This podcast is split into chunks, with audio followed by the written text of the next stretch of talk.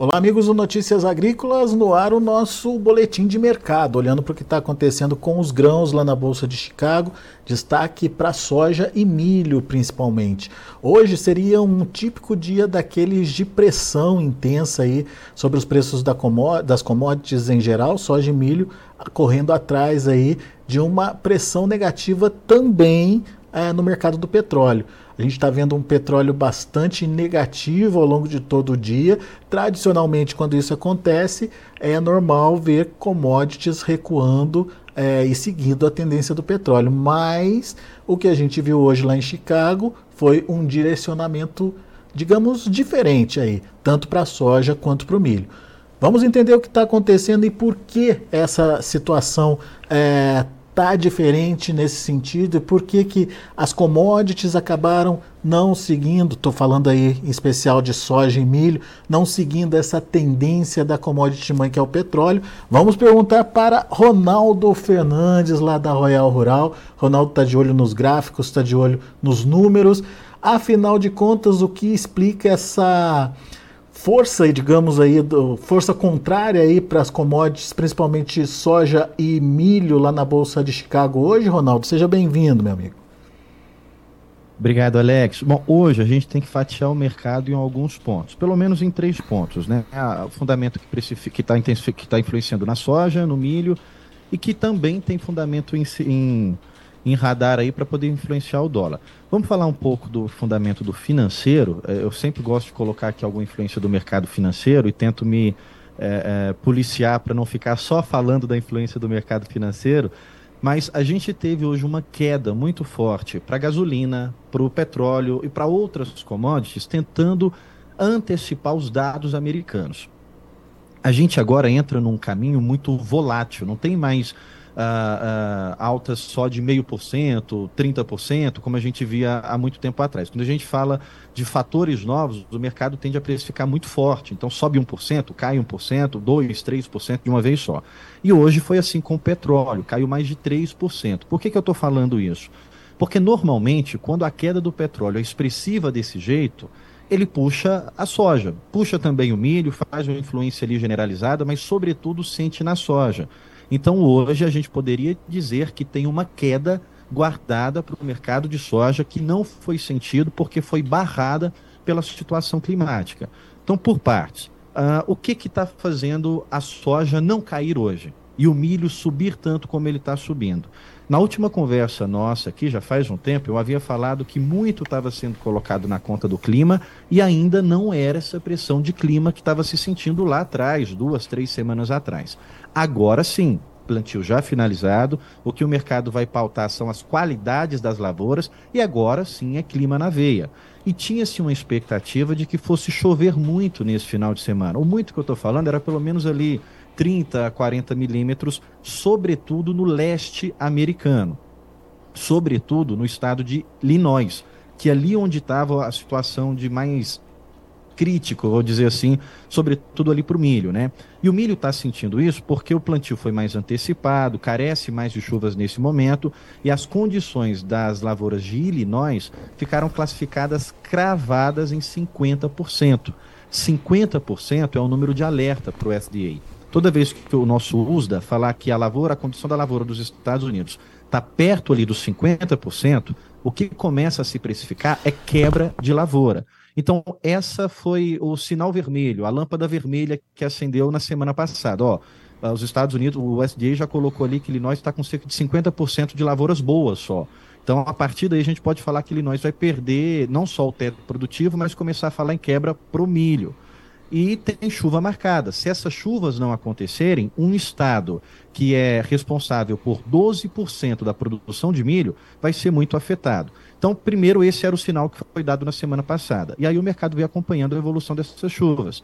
Choveu nesse final de semana? Choveu. Só que a chuva ela veio do oeste, pegou ali parte de algumas lavouras de soja, que tem uma grande concentração ali no oeste americano, e quando foi chegando ao leste, sobretudo ali do cinturão do Corn Belt, essas chuvas foram ficando mais fracas. Então, teve chuva sim no final de semana nos Estados Unidos, mas não foram chuvas satisfatórias, ou foram menos do que os mapas estavam mostrando. Então, isso é o ponto que explica essa precificação. Mais do que isso, o mercado já está tentando antecipar um número ruim para o relatório que vai sair hoje. Então o mercado já especula. Semana passada a gente teve no cenário geral a condição das lavouras de milho em 64% entre boas e ruins. Então o mercado já está esperando que vai ficar muito próximo dos 60 ou já até abaixo dos 60. Por isso que a gente está vendo o milho subir muito forte hoje, porque é o mercado, a bolsa, tentando antecipar o número do SDA. Por que não teve essa alta forte para a soja? Não representa o mesmo risco.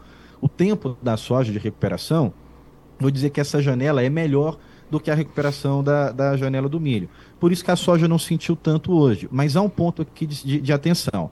Esse movimento do clima, ele só brecou a queda da soja. A soja, ela deveria acompanhar o petróleo, com queda de mais de 3% para o Brent, para o WTI, a gente estava falando mais de 4%, a gasolina caiu bastante. Então, normalmente, quando o mercado financeiro faz esse movimento, a soja vai atrás.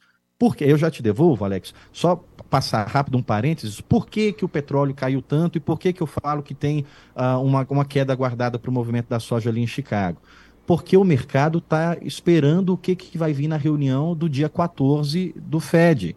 Porque o Fed falou que vai parar de subir juros nos Estados Unidos agora em junho e voltar a subir em julho. Só que uma parte do mercado está dizendo: peraí, será que o Fed vai voltar a subir juros em julho mesmo? Será que já não está na hora dele parar, parar em junho e continuar parado?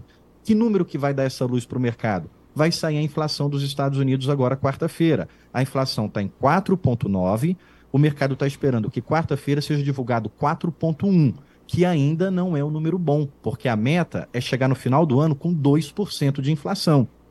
Então, se eles estão mais do que o dobro, e se chegar agora quarta-feira dizer que vai ficar ainda mais do que o dobro, o Fed, em julho, precisará voltar a subir juros. E quando a gente fala subir juros nos Estados Unidos, é cair, é subir o dólar e cair as commodities. Cair o dólar.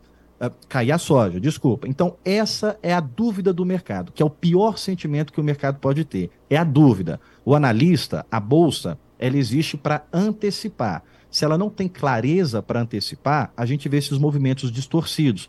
Então a soja, é, ela não acompanhou o petróleo por causa dessa situação climática, que não vieram chuvas satisfatórias, mas ela vai ficar entre olhar o mapa e olhar a situação do mercado financeiro. Então, quarta-feira agora, eu não estou dizendo que vai subir ou que vai cair, mas quarta-feira agora tem muita volatilidade, conforme o número que for apresentado, se a inflação vai vir 4,1, se vai vir acima, se vai vir abaixo.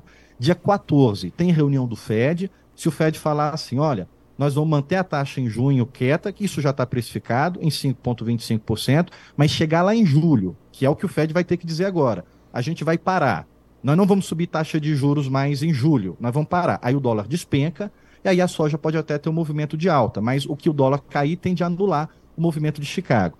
Se o Fed falar, nós não, nós não vamos parar de subir, nós vamos voltar a subir em julho, aí a gente pode ver a soja despenca, e o dólar subir. Então o mercado está em dúvida do que de fato vai acontecer. O clima, nesse final de semana, segurou uma baixa da soja quando a gente olha para os movimentos atrelados ali da influência do mercado financeiro. Eu não sei se eu fui claro ou mais confuso, Alex. Se eu tiver deixado algum ponto de, de, de confusão, pode me falar que eu tento explicar.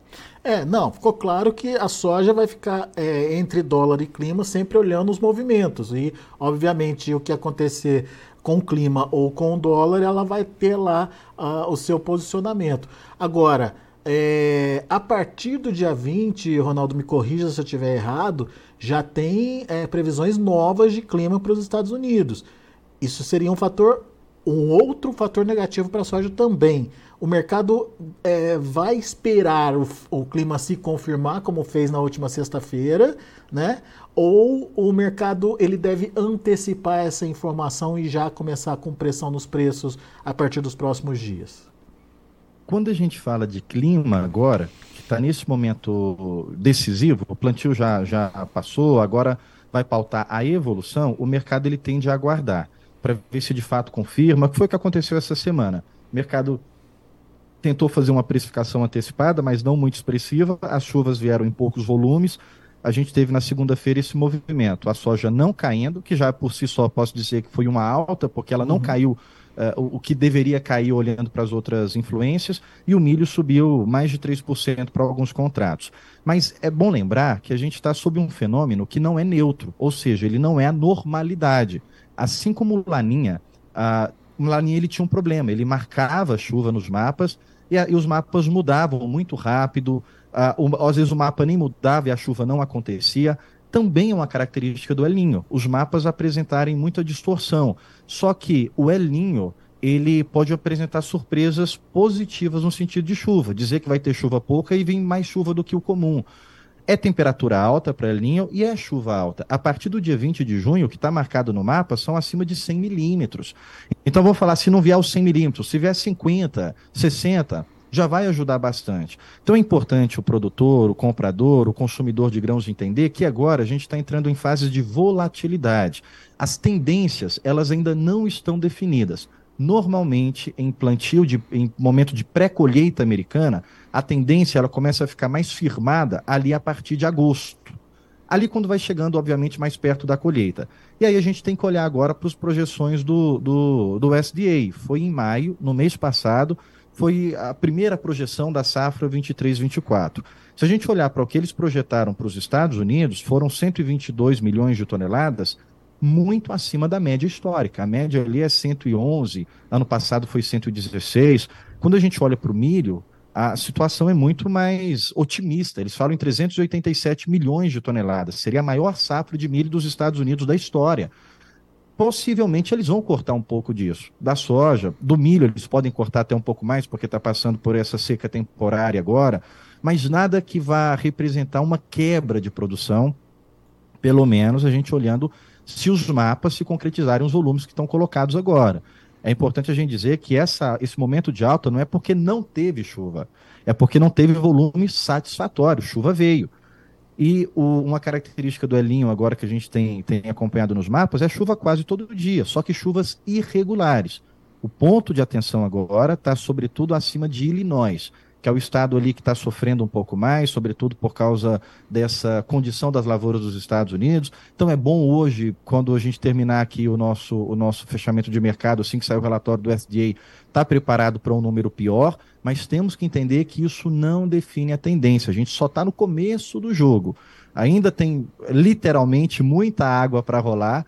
E aí, caso essas chuvas venham, ainda dá tempo de voltar ao teto produtivo. A gente está falando agora de possível perca do teto produtivo. A gente não dá tempo ainda de falar de quebra, não dá tempo de quantificar a quebra. As chuvas vindo, se concretizando, volta, dá tempo de voltar para o teto produtivo. E aí vai ficar essa questão especulativa. No dia que marcar chuva e não vier, volta a subir um pouco, e no dia que marcar chuva, é, é, vai derrubar o preço. A gente está falando, olhando aqui na tela, Soja Chicago ainda está perto, acima dos 12 dólares por bushel e o milho tentando se manter ainda acima dos 5. Caso as chuvas venham, não estou falando, pode ser que venha daí um corte de chuva, pode ser que não venha esse volume todo, mas caso as chuvas venham, mesmo que irregulares, mesmo que menor volume, a nossa perspectiva é Chicago vir abaixo de 5 e soja vir abaixo dos 12, podendo vir até abaixo dos 10 isso olhando para uma situação climática que seja é, favorável à produção. Então, olha só, a perspectiva. Eu estou falando não é só a Royal, é o mercado como um todo. Toda a projeção de mercado fala em milho abaixo de 5, soja abaixo de 11 e possivelmente abaixo de 10. Caso não venham essas chuvas, a gente não tem muito espaço para alta, porque ainda é pré-colheita.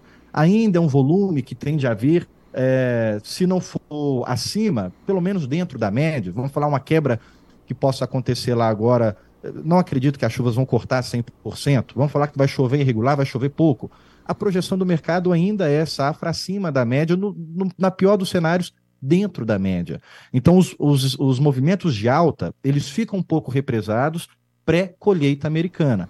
Fora o problema uh, logístico que o Brasil tende a enfrentar já agora no próximo mês, no finalzinho de junho, né?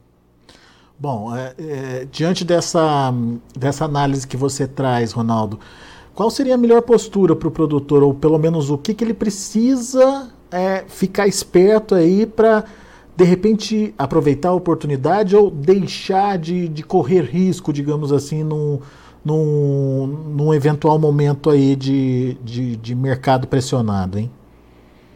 Alex, a primeira coisa que, do nosso ponto de vista, o produtor ele tem que estar tá muito ligado agora é informações que não são parciais.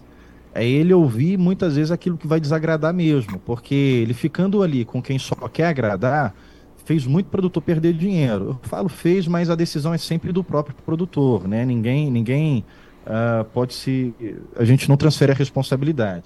Então, agora tem que se olhar muito para as próximas safras, safra 24, os próximos anos, para ele estar tá junto com quem ali tem a imparcialidade. Se ele ficar muito com quem só vai falar coisa para agradar, vai acontecer o que aconteceu esse ano. O produtor vai perder dinheiro porque fica pegado numa torcida. Nesse momento agora, o espaço de fazer alguma coisa de proteção, é, ele quase já não tem mais. Porque o produtor deveria ter feito isso muito antes da colheita, ali preparando o custo, já pensar na proteção. Agora a gente está falando, hoje são dia 12, a, dia 15, Centro-Oeste, Mato Grosso já está entrando muito volume, Goiás começa a entrar muito volume, julho, uhum. muita coisa de milho já começa a estar tá direcionada aos portos. Então não há espaço para muita proteção a partir de agora. Mas ainda dá para fazer. Não, você não vai conseguir pegar o mesmo preço lá atrás, você tem como proteger de mais queda e você tem como preparar estratégias de participação da alta. Não é muito simples, tem algumas operações que elas têm um nível de complexidade um pouco mais difícil, mas o que eu falo agora para o produtor, procure alguém que você confia, porque nesse momento agora, onde não há tempo mais de preparar um RED legal, um RED ideal, cada caso vai ter que ser analisado para proteção. Se ele vai vender o físico e fazer ali uma three-way, fazer uma, uma, opção, se ele vai ficar com o físico é, e vai querer fazer uma, uma, uma, um movimento de bolsa, ou se ele quer especular mesmo, fazer uma venda seca. Então, nesse momento, a, a nossa sugestão para o produtor é procure alguém que você confia, que você acredita que pode te ajudar nessa informação, conte o seu caso, conte aquilo que é a sua intenção de segurar a soja ou milho ou de entregar agora, porque cada caso vai ter que ser desenhado uma estratégia específica, personalizada, para poder reduzir a perca, mas uh, proteger um, um, daqui para frente, né? Porque é como se, se não desse muito tempo, viu, Alex? É, né? Corrida contra o tempo agora. Ronaldo, é, já que você tocou nessa questão do, da colheita do milho, enfim, da concorrência de milho e soja, principalmente agora é, aumentando né, com a evolução da, da colheita aqui no Brasil, traz, traça um perfil para a gente do que está acontecendo uh, com os preços aqui no Brasil e principalmente o que pode acontecer com os preços a partir do momento que essa concorrência aí, essa disputa, na verdade, estiver é, acontecendo de fato.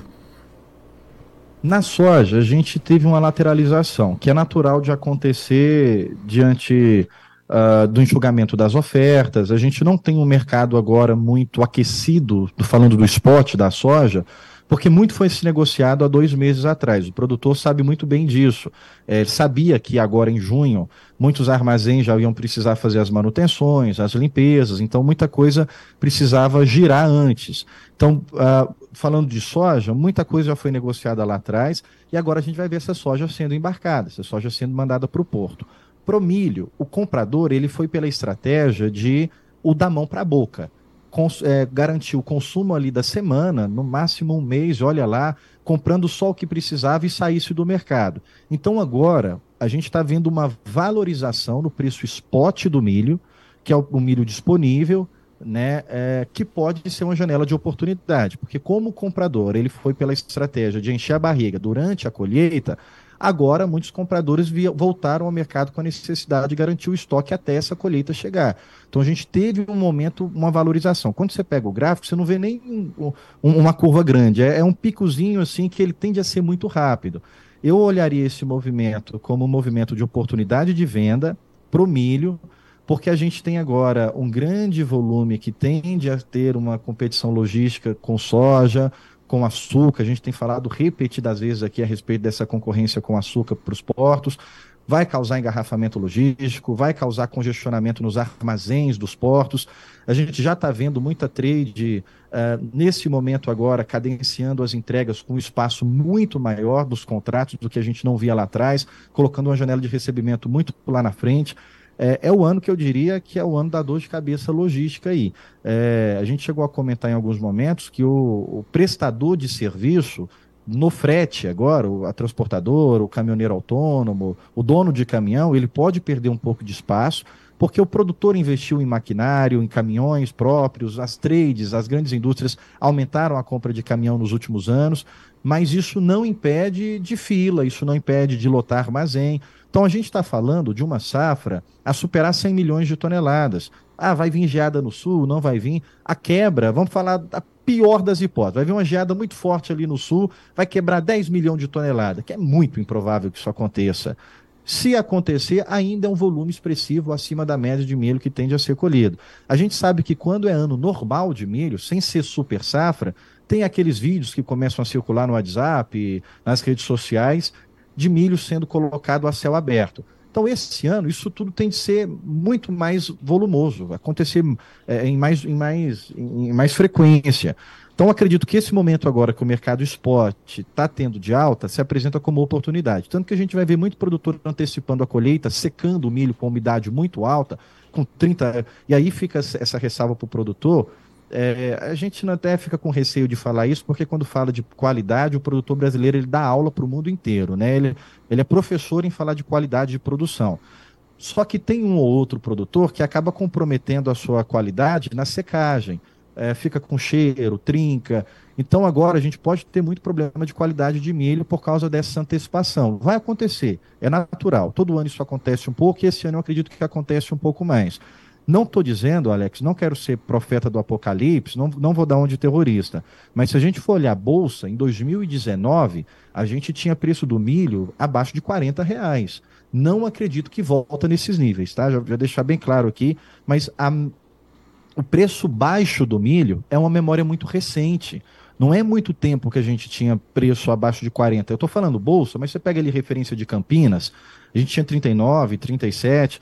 Então, o milho ele sabe fazer o caminho da baixa.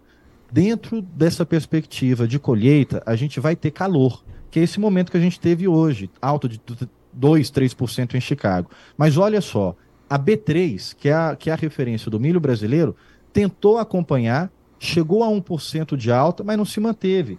Fechou, uh, vai reabrir agora, fechou ali quase que na estabilidade. O vencimento de julho fechou no 0 a 0 ainda em campo negativo. Os outros vencimentos que respondem mais à paridade de exportação até tentaram um movimento mais forte de alta, mas não conseguiram se manter. Hoje a gente teve um bate-papo com o produtor e estava perto de 2% de alta. E aí ele falou, Ronaldo, você acha que agora é hora de fazer alguma coisa? Eu falo, olha, eu acredito que esse momento que nós estamos tendo de alta agora é uma baita de uma oportunidade para falar de venda, sobretudo venda de B3. Eu não posso dar sugestão para você. Venda, compra. Então não estou não tô dizendo que isso é uma sugestão, estou dizendo que gerou uma oportunidade. Tanto que quem vendeu é, nesse período agora já estaria ganhando dinheiro. Porque a B3 ela tem se mostrado resistente com os movimentos de alta. Só que ela também parou de despencar, porque está olhando, assistindo como é que vai ficar essa situação climática americana. Na indefinição, ela lateraliza, ela vai andar de lado e vai ter esses momentos de calor. Mas na tendência, o nosso cenário interno ainda tem uma pressão muito forte. Falar para o mercado americano também tem uma pressão muito forte da queda. Só que, como ainda é muito decisivo o clima e ele começou muito instável, essa queda ela vai dar uma brecada agora. Se as chuvas voltarem, aí volta de novo aquele ciclo eh, forte de queda que nós vimos há algumas semanas atrás. Agora, a palavra final é sempre do clima, não vai ser minha, não vai ser do mercado, a palavra final é do clima. A gente vai ter que acompanhar clima, não entre em, em, em, em análises enganosas, você pode não gostar do que eu estou falando, é, e muitas vezes o que a gente fala, o produtor realmente não vai gostar, porque eu estou falando às vezes que ele vai depreciar o seu produto, mas o que a gente está falando é o que nós estamos vendo, o, o que o mercado está desenhando, claro que o mercado é um ser vivo, o mercado é dinâmico, ele pode mudar. Mas as projeções elas são feitas com base nos fundamentos. É para você se preparar, tentar também participar desse movimento de queda, fazer a queda também te dá dinheiro com as operações que a bolsa, que a B3 ali oferece. Mas olhando para Chicago, o clima é o fator que vai pesar, é o fator que, que, que tem a palavra final, e a se olhar para o clima, a partir do dia 20 ali, ainda tem volume de chuva marcado. Esse final de semana choveu, não é que não choveu, é que choveu pouco, mas choveu. Então tem chuva marcada pela frente ainda. Se essas, se essas chuvas vierem, a tendência permanece no caminho de baixa. Agora, as chuvas não vindo, é claro que reverte para alta, e aí o limite da alta a gente vai ter que acompanhar a evolução das qualidades das lavouras a cada semana. Boa, Ronaldo. Aliás, daqui a pouquinho tem esse relatório aí saindo, relatório de condições de lavoura lá nos Estados Unidos, e passa a ser um relatório importante aí para ser analisado e acompanhado, certo, Ronaldo? É, em momento que o clima começa assim dando esse susto, esse relatório vai ser sentido na veia, né? Tanto que o que o mercado está precificando agora é justamente esperando números pessimistas.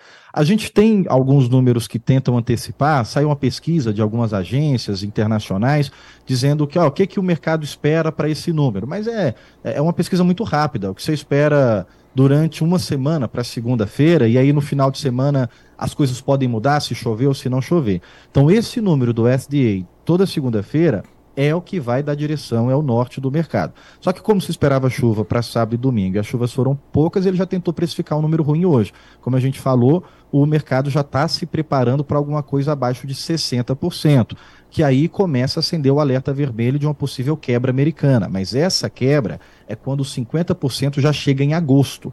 Agora, nessa projeção de junho, ainda dá tempo de recuperar, ainda dá tempo de reverter. Então, muita atenção nesses dados. Boa. Participação aqui com a gente pelo YouTube, Tiago Carneiro é, do Crato, Ronaldo Fernandes, parabéns por compartilhar seu conhecimento. Obrigado, Tiago, pela participação. E uma pergunta do Pablo, Pablo Ferrão. Boa tarde. Vejo com frequência, Ronaldo, os analistas dizendo para aproveitar os movimentos de altas pontuais para escalonar as vendas. Mas, infelizmente, para o produtor que depende do preço balcão, essas altas não acontecem. Tem alguma alternativa? É, é, quando você fala ali de quem está colocado o milho na cooperativa, a soja na cooperativa, ele vai trabalhar com o preço da cooperativa ou de algum armazém que ele tem ali que pega a referência das cooperativas, né? Uma das alternativas que a gente sempre tem colocado é, é o argumento. Bom, antes de falar do argumento, a própria tela, né? O produtor ele pode especular. Inclusive a nossa bolsa, ela carece de liquidez de produtor ela tem muita liquidez de mercado financeiro. Liquidez que eu falo é gente operando. Ela tem muita gente operando da indústria, do mercado financeiro, mas ainda falta o produtor vir para a bolsa para poder entender como é que é as operações e colocar volume nela. Então a primeira alternativa para ele é entender como é que faz operação na bolsa é vir para a bolsa mesmo. É, eu vou fazer um, um, jabá rápido, Alex, porque não é a intenção nossa aqui. A Royal ela pode ajudar nessa situação de bolsa. É, é o primeiro ponto. Segundo ponto, e eu vou falar uma coisa que parece clichê, Pablo, mas eu estou falando que realmente eu acredito nisso, é a informação mesmo. Nós é, falamos aqui há uns meses atrás, o Alex até mostrou na tela a calculadora de paridade. A própria Notícias Agrícolas tem, a Royal Rural tem. Uma das coisas que você pode apresentar no argumento da negociação é o cálculo de paridade. Ó, a paridade está acima do que você tem colocado. É, e aí a paridade ela tem que ser o piso do mercado não tem sido. A gente tem trabalhado com bases, o comprador está pagando um bases muito abaixo do que é o histórico para praticamente todas as regiões do Brasil. Mas a paridade de exportação vira um argumento extremamente forte, convincente, é, e é um argumento é tangível, digo assim, é um fato. É um fato do mercado que você pode levar para ele ali para brigar, né? para fazer a negociação. Mas quando você está com a soja no balcão, é, é, é, poucas alternativas mesmo, infelizmente. Muito bem. Tô, tô tentando fazer uma horinha aqui para ver se a gente consegue pegar a saída do relatório, né? Me parece que está. Eu acho que já saiu. Já saiu, né? É... Deixa, deixa... deixa eu só ver se eu consigo é, é, é, pegar aqui esses números também. Enfim, se você tiver aí, ajuda a gente eh, também, Ronaldo. Só para a gente entender o que, que o USDA está vendo aí nas lavouras americanas, né? Que como como está todo mundo de olho aí no que está acontecendo lá nos Estados Unidos, esses números são importantes também.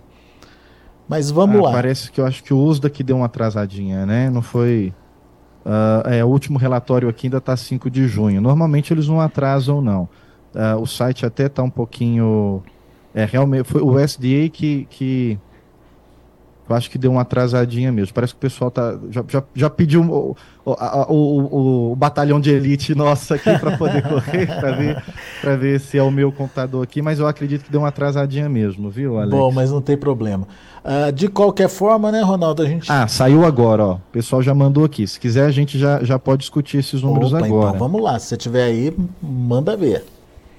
Ó, a condição do milho. Uh, ah, 59 boas e 13% excelente. Semana passada eram 64. Então a gente tem 59 mais 3. Ué, melhorou bastante. Melhorou, Deixa eu até né? ver se eu não tô. Ah, não, desculpa, eu tô pegando do ano passado. Tô pegando do ano passado. Caiu. 51, desculpa.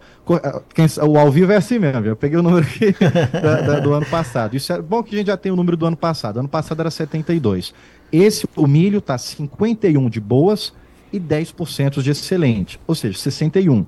Então ainda se manteve acima dos 60.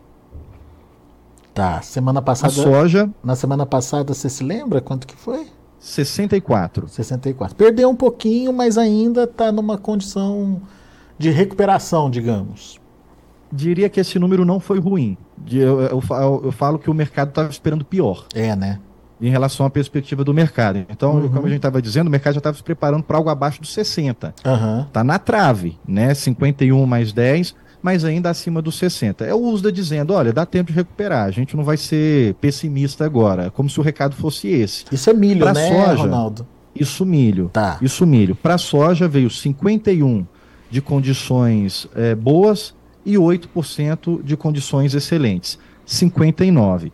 A soja era na semana passada 62, mas como a gente tem falado, é, é, 60 e, 69 para a soja também. 60, 59, 59, Alex, desculpa. 59, é. Desculpa. 59 para a soja, nesse momento ainda a gente não está falando de perigo. E a soja, de a 60... soja tem uma, uma recuperação é, melhor que a do milho, né, Ronaldo? A gente sabe disso, né? Recupera melhor. Eu escutei um agrônomo, aí eu vou dizer que essa frase não é minha. Não é minha, para depois o pessoal não me crucificar. Mas foi uma definição que ajudou a gente a entender. A soja é como mato ela, ela tem uma resistência melhor ali para desenvolver, para recuperar. Então, falar soja abaixo de 60, ela não é nesse momento, nesse ponto que nós estamos agora. Sim. Ela não é tão preocupante do ponto de vista do mercado como o milho se ele viesse abaixo de 60.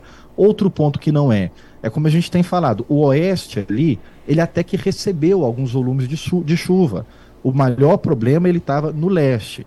Então, quando você vai para o leste, você pega ali Illinois, Indiana, Kentucky, mas uh, Missouri, Iowa até recebeu, Nebraska até recebeu bons volumes eh, de chuva para soja. Então, o milho ficou em eh, 60. Quanto que eu falei? Você diz, você diz do. Da agora? 61%. É, da, o Cin milho ficou em 51 exato, mais 61, 10. Isso. Isso. o milho ficou em 61 e a soja em 59. Sim. Eu diria, a gente falando ao vivão aqui, que esse número para o milho ele veio melhor do que o mercado esperava, precificou hoje 3% de alta, o mercado já esperava algo abaixo de 60%, e a soja ainda veio neutro. A soja ainda veio neutro porque o mercado sabe que tem chuva marcada, vai esperar. Essas próximas chuvas agora, dessa semana, semana que vem, elas vão ser muito mais importantes do que essa chuva do final de semana agora. Porque já entra num. num a gente passou pelo alerta amarelo agora entra no alerta vermelho. Se não vier essas chuvas das próximas semanas, próximo bate-papo nosso de fechamento aqui, a gente já vai estar tá falando em quebra. É, né? Eu falo, ó, não é só de teto produtivo, a gente vai falar realmente o SDA vai começar a apontar alguma quebra para os próximos relatórios. Mas veio acima de 60 para o milho, veio perto de 60 para a soja. Eu diria que o milho até pode devolver alguma coisa amanhã, e a soja veio na neutralidade, pode também seguir esse caminho do petróleo. Outro ponto, Alex, tanto que a gente já comentou disso aqui, mas vale, vale até é, refrisar, que a B3 ela não seguiu essa força toda de Chicago. Então agora, a B3 vendo que Chicago veio acima de 60% das condições das lavouras, pode ser que a gente tenha uma pressão de baixa mais forte para a B3 do que para Chicago. Muito bem. Vamos aguardar para ver a reação do mercado. O mercado que nesse momento está fechado, mas daqui a pouquinho o pregão noturno começando aí, a gente já vai ver qual o ânimo dos operadores. Meu caro Ronaldo, de olho. Muito obrigado, viu, pela sua participação aqui com a gente. Sempre bom te ouvir. Volte sempre. Alex, eu que agradeço, espero que a gente tenha ajudado a audiência. Para todo mundo que está assistindo a gente aqui, a gente também está disponível ali nas nossas redes sociais, royal.rural. Estou é, encerrando para te devolver. Só agradecer o pessoal que teve com a gente lá na Bahia Farm Show. A gente teve um stand de exposição lá. Foi muito bom receber o produtor, ter uma conversa pessoalmente. E agradeço muito por a gente estar tá batendo esse papo sempre. Até a próxima. Valeu, abraço, meu amigo. Até a próxima. Até mais. Tá aí Ronaldo Fernandes, Royal Rural, aqui com a gente analisando o mercado e trazendo os números é, a, que acabaram de sair sobre condição de lavoura lá nos Estados Unidos. Aparentemente melhor até do que o mercado esperava na percepção do Ronaldo. Para o milho, é, 51 mais 10, que é, lavouras em boas condições representa 61%. Perdeu pouco em relação à semana passada, que estava em 64%, mas perdeu. E a soja, é, 51 mais 8, que dá 59% é, em boas condições perdendo também para a semana passada, que era de 62%, mas no caso da soja ainda um pouco mais tranquilo por conta da condição de recuperação melhor aí das lavouras. Então, vamos ver como é que o mercado vai repercutir esses números e você acompanha tudo aqui no Notícias Agrícolas. Deixa eu passar para vocês o fechamento do mercado nesse momento, como o mercado está encerrado. Vamos lá. Olha aí a soja para julho, 13 dólares e 72 centos por bushel, perdeu 13 pontos mais 75. Agosto, 12 dólares e 92 centos por bushel, perdendo 3,5. Olha o setembro, subindo 3 pontos mais 25. Isso que o Ronaldo falou, na contramão da tendência do mercado que era é, para ser negativo aí por conta do petróleo que perdeu bastante hoje. Uh, fechou a 12 dólares e 21 centos por bushel. E o novembro, 12 dólares e 9 centos por bushel, uma alta de 4 pontos mais 75. E olha só o milho, como o milho se recuperou. Para julho, 6 dólares e 17 centos por bushel, 13 pontos de alta. Para setembro, 5,43, 19 de alta. Dezembro, 5,49, 18,75 de alta. Março de 2024, 5 dólares e 58 centos por bushel, 18 pontos e meio de alta. Será que o mercado vai reagir negativamente a esses, esses números ah, de acompanhamento aí da, da, do desenvolvimento da safra lá nos Estados Unidos? Será que 61% preocupa o mercado a ponto de dar fôlego para novas altas? Enfim, vamos esperar para ver. Assim que o mercado abrir, logo mais no pregão noturno, a gente já tem uma ideia do que do movimento que o mercado deve fazer. Vamos ver para finalizar o trigo. Para julho, 6 dólares e 33 centes por bushel, 3,5 de alta. Setembro, 6 dólares e 46 centes por bushel, 4,25 de alta. Dezembro, 6 dólares e 62 centes por bushel, 4,5 de alta. E março de 2024, 6 dólares e 76 centes por bushel, uma alta aí de 4 pontos e meio.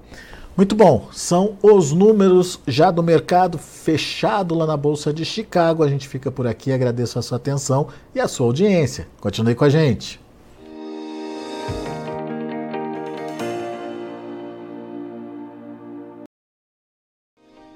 Se inscreva em nossas mídias sociais. No Facebook, Notícias Agrícolas. No Instagram, arroba Notícias Agrícolas. E em nosso Twitter, arroba Norteagri.